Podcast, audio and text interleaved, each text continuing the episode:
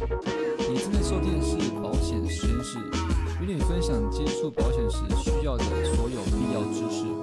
Hello，欢迎回到保险实验室，我是凯中。今天呢，这个标题啊，讲的是一个我们保险工作上的一个客户，就直接讲他是怎么了好了。他原本是一个旅游业旅游业的大姐，那也是因为疫情呢，所以很久很久没有没有收入了。因为你看，其实你也知道，旅游业算是嗯，他们的性质就是碰到一这个环境的有什么变化就很敏锐这样子，所以也很久没工作。那在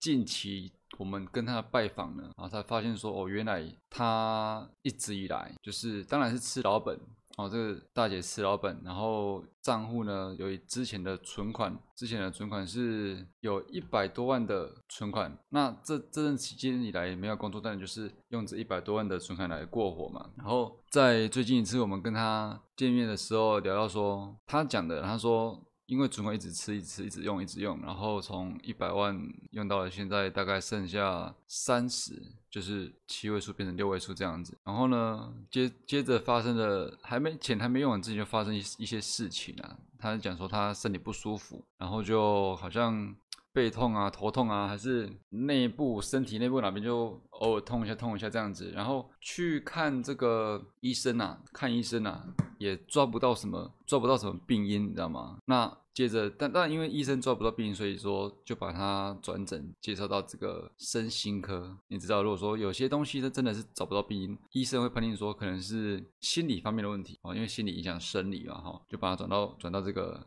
身心科那边，然后转到身心科那边，后来发现哇，这后来发现哇，真的真的就是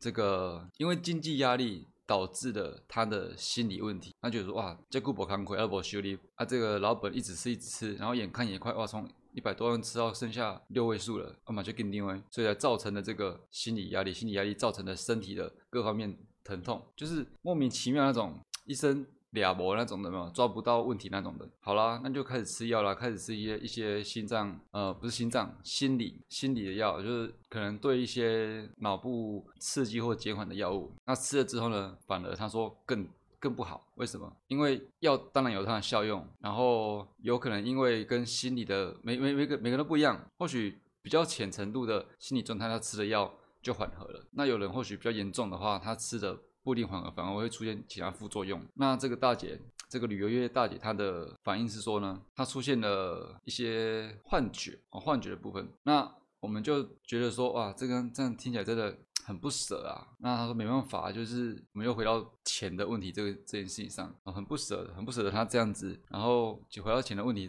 这件事情上之后，我们就说，哎，其实大姐，你之前你以前好几年前在在我们这边的这几张保单呐，哦，这间保单其实你可以用，你知道吗？他说哈，哎，谁用哦？对啊，你可以用啊，我们就这样跟他讲，你这边在公司累积下来，你现在在这个月这个月累计算出来至少还有一百八十万，然后他听到听到就他当然是稍微傻眼了一下，不过你应该可以想象说，当一个人他的心理状态是因为。经济因素而导致身体不不舒服，甚至还去看了身心科，然后突然知道说哦，原来他还有一笔存款是因为保险而可以使用的，对不对？那你当然可想而知，他的心理状态有没有好了，目前还不知道，但是我想肯定会越来越好，因为他已经放下心中的大石头了嘛，对不对？肯定会有帮助。那这边要说的是，有些时候保险不一定是说它是什么险种，然后就一定用用在到时候。他帮到人的时候，就一定是用在什么地方？好像他他的保险有可能是防老险啊、养老险啊，或者是呃退休用的之类的。但是你看现在是不是有因为，是不是因为他之前有做这些这些决定，所以在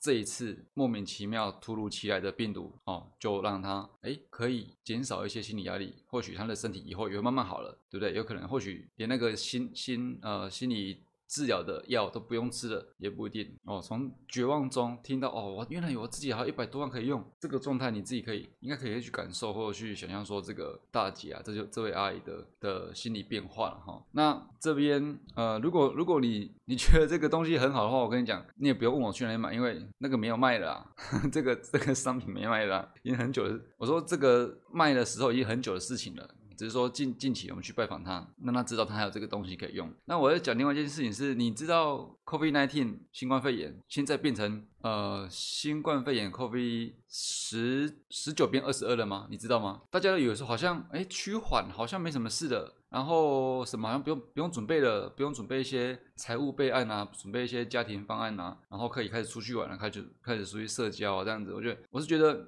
我个人啊，我就讲我个人，不要不要给别人建议嘛。我个人是觉得自己先不会哦，我不会因为暂时好像这个身故比例降低，罹患比例降低。甚至如果说今天还有一趴是没有干净的话，我自己也是不会放松这个警戒啊，然后到处去玩，或者是放松这个警戒，觉得啊没关系，反正就一点点疫情而已嘛，应该不会中了。然后这个财务管理啊什么的都不会去不去就去放松了，我不会这样子。那在这边我我是想要给一个建议，就是说，如果你对于我们最近拜访这个客户这大姐她的案例，你觉得啊？好像有很很一种及时雨的感觉，有没有？就是说啊，还好她真的当初有做这些这些事情。那你也觉得说，这个事情在每个人身上发生的结果，可能都是会是一样的，就是说这个财务问题不不会因为有一个大环境大环境的变化，然后可能政府啊谁啊就能真真的是帮助帮助到我们。如果你是也是这么认为的话，我是觉得有一个工具可以让你去看看。我不知道你知不知道。COVID-19 变成 COVID-22 这件事情，但是如果你也想像这个大姐这么有呃怎么讲，这么有什么这么有先见之明做些准备的话呢？我把这个连结放在下面，这个工具可以让你去参考。那至于它是避免什么事情，以及 COVID-22 会发生什么事情在你家庭有可能，以及 COVID-22 会对家庭造成什么样的演变，或者是甚至家人的纷争等等的，我都会在这个连接里面让你去取得哦，以及。解决方案都会在里面一并提供给你。OK，那今天这集大概就是这样子的。我觉得有些事情啊，有些事情当没用、不知道没用到的时候，的确是，的确是觉得啊，好像有点浪费、浪费时间、浪费金钱干嘛的。但是我们比较怕的，并不是说浪费时间或浪费金钱，而是说真的遇到的时候，我想要浪费钱来解决这件事情，我都没办法，对不对？好了。这个应该讲的很明白，应该是不用再多翻译啊。有个有个坏习惯呢，讲讲件事情会一直重复 翻译这样子。OK，那今天大概就是这样子啦。希望呢今天这个事情有帮到你。然后嗯，针对变种的 COVID-19 变成 COVID-22，赶快去看一下我下面那个链接吧。就这样子喽，我们。